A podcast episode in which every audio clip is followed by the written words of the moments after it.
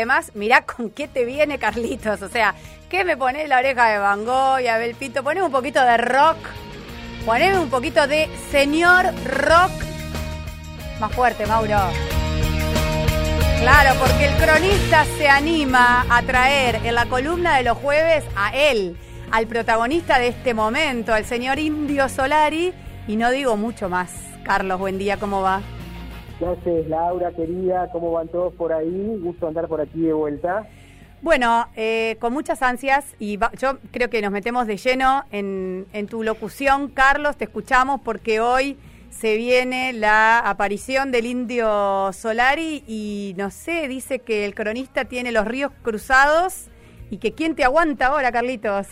Ahí tenés, porque de pronto aparece el Kia ahí como un dios de puro píxel de alta definición multiplicado en las pantallas que funcionan como un semicírculo digital e interruptus. Te canta de traje el tipo y lentes oscuros, vuelto un ángel amateur que hay hazañas que ya no cumplirá y que solo puede seguir cantando. Vaya, quien fuera con ese aire y fina estampa.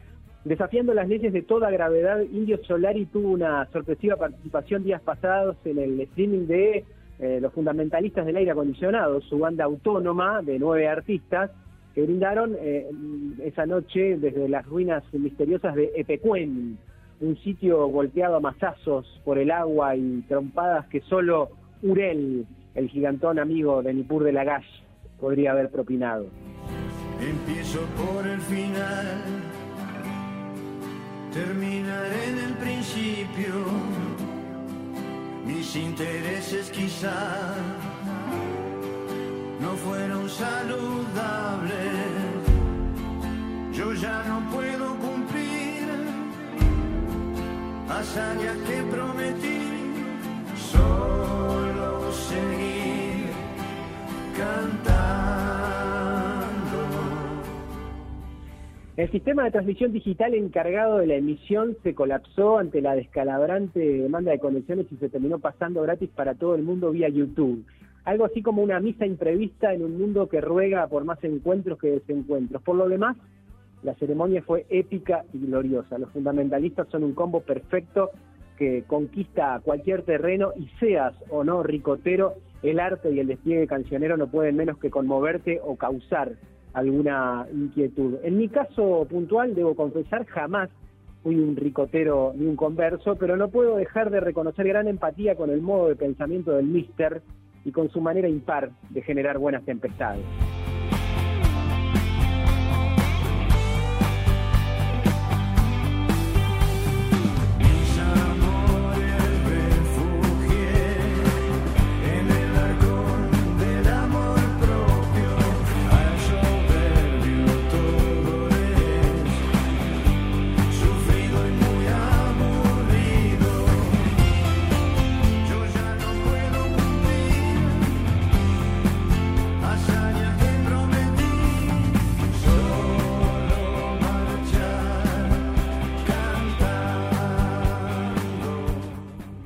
Debo confesar que terminé presenciando todo esto culpa de la perra de casa. Estuvo rezongona esa noche por un par de gatos en celo que se coquetearon y repelieron toda la madrugada en el techo, justo arriba de mi habitación. Así que ahí estaba yo, con auriculares y brillo mínimo de la pantalla, escribiendo luego de presenciar una nueva celebración virtual en la que cierta entidad calva de ultramar se hizo cargo de que hay hazañas que ya no podrá cumplir, aun cuando prometió seguir cantando y en lapso de contagios bravos, los buenos siempre son bienvenidos.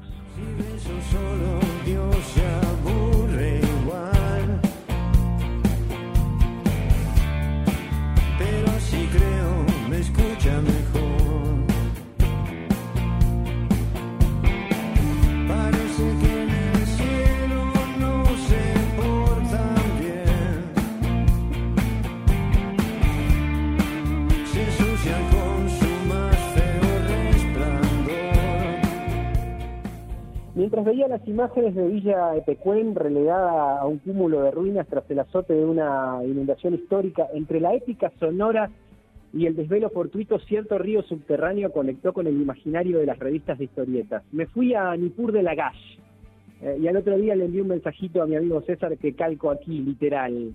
De Urel siempre me conmovió una frase que puso el guionista Robin Wood.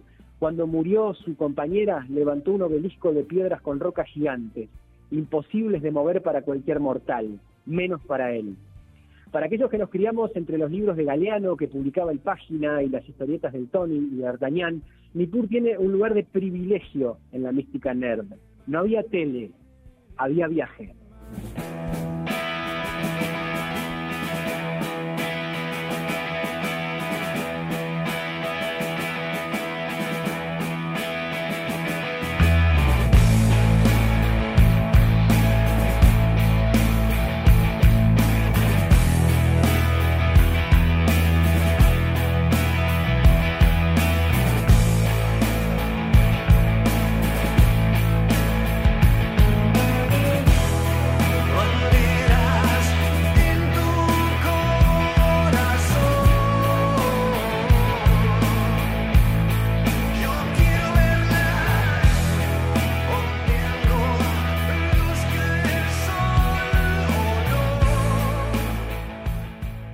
Autor de Nippur era paraguayo, se hacía llamar Robin Wood y escribió guiones para casi 500 episodios de Vida Brava centrados en el siglo XXVI antes de Cristo. Hablame de viajes e imaginación.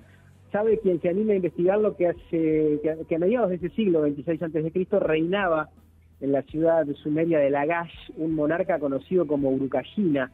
Lo que muchos ignoran es que este rey tenía un general y este general tenía un hijo que se llamaba Nippur, igual que la ciudad que vio nacer a su padre. El joven Nippur fue instruido por el anciano, un famoso educador de príncipes, ya que se rumoreaba que Urukagina planeaba casarlo con una de sus hijas. Tras la muerte de su padre, Nippur, soldado desde los 12 años, queda al frente de los ejércitos de Lagash en una época muy complicada.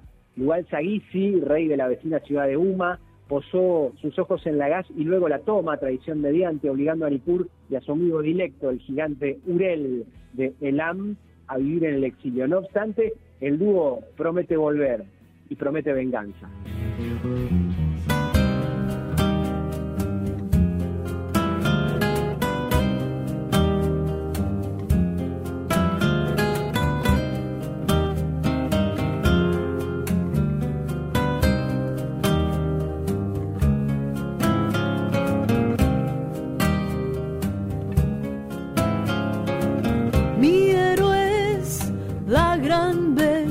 Pop que enciende en sueños la vigilia que antes que cuente diez dormirá.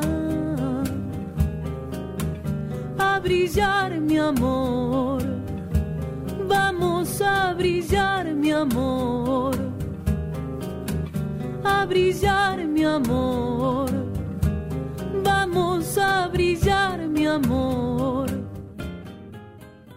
Y así es como Nippur y Urel eh, se largan a los caminos y luego de años de aventura juntos, la fama de Nippur, el errante, se acrecienta a niveles impensados. Se hace amigo de reyes, pastores y mendigos, se aleja de la gente y vive en bosques y desiertos. Es tomado prisionero, es hecho esclavo, sufre torturas físicas que ningún hombre normal podría soportar, pelea guerras que sabe hacer suyas y combate por causas que aparentemente le son ajenas.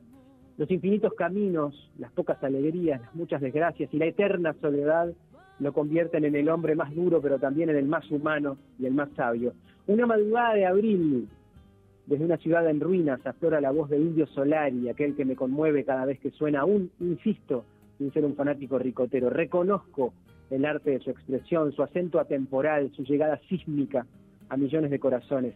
Hace algún tiempo hizo público que está en pulseada permanente con el Parkinson, por lo que la insistencia del Mister de seguir haciendo cosas no hace más que continuar edificando escalones de aquella épica que solo un ángel amateur puede bajar a tierra, como las piedras gigantes que sin el ahínco de Ibel jamás podrían moverse.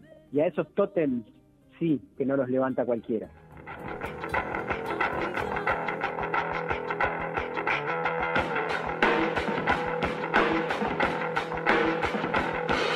¿Qué tal? Dijo el hombre rutinario. Mirar a la muchacha como besa su rosario. Pide al cielo y suspira con su beso diario. Pero se ve que Dios no escucha los de su barrio. ¿Y qué tal? Salió a fumar a tu veneta.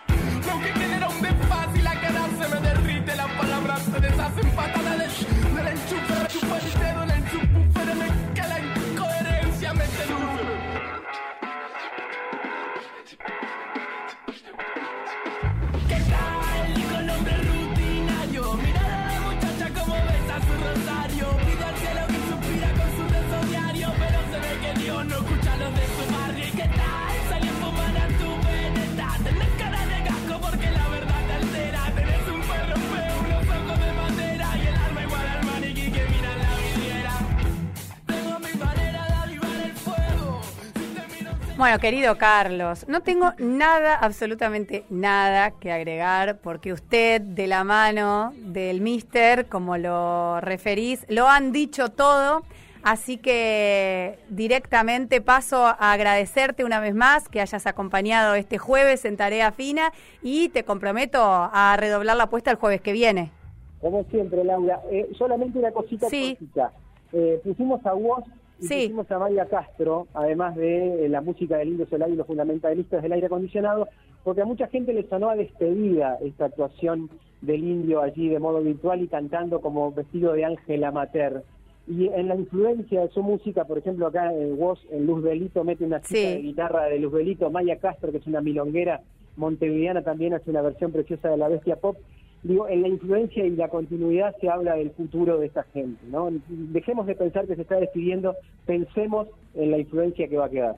Bueno, y con esas palabras magistrales, como siempre, despedimos a nuestro columnista de los jueves con su aporte de la cultura, la música, el arte en su belleza total. Carlos Rodríguez, hasta el jueves que viene. Les quiero, chiques. Adiós.